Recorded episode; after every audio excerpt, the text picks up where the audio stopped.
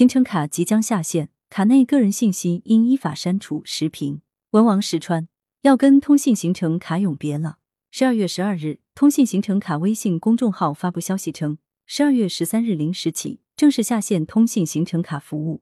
通信行程卡短信、网页、微信小程序、支付宝小程序、APP 等查询渠道将同步下线。自此，二零二零年三月六日上线的行程卡即将永久退出历史舞台。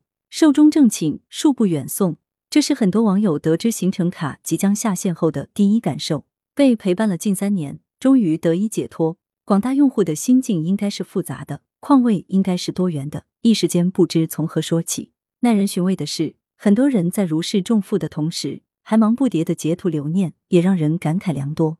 行程卡是如何形成的？据报道，疫情防控初期，为了便于手机用户不出家门、不多跑路。就能证明自己的行程。工信部组织中国信通院和三大运营商共同推出了防疫专用的公益性应用——通信行程卡。应该看到，行程卡的上线为疫情防控、复工复产、道路通行、出入境等方面提供科学精准的技术支撑。此外，还可更有效的查明病毒传染传播途径和链条等。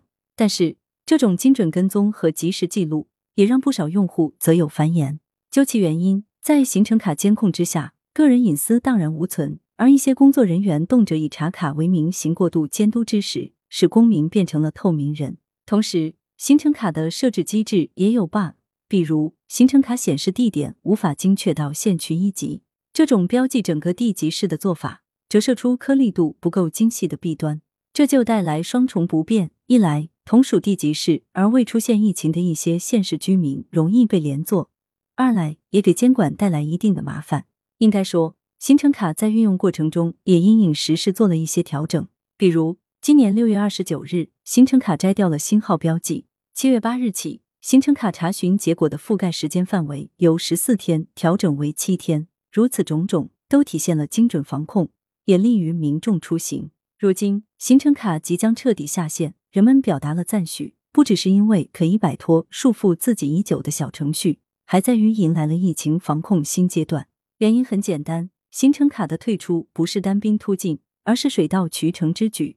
自从国家出台了防疫新十条，各地各部门对付疫情有了新策略。如此一来，行程卡的存在已经缺乏正当性，也失去了应有的价值。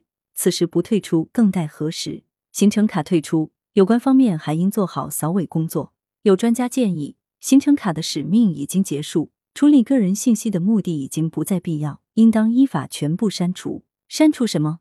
行程卡收集了海量的个人信息，而且均属于个人的敏感信息，如特定身份、医疗健康、行踪轨迹等，这些均属个人敏感信息，一旦泄露或者非法使用，后果不堪设想。全部删除行程卡内存的海量个人信息，既于法有据，更呼应民众心声，宜早不宜迟。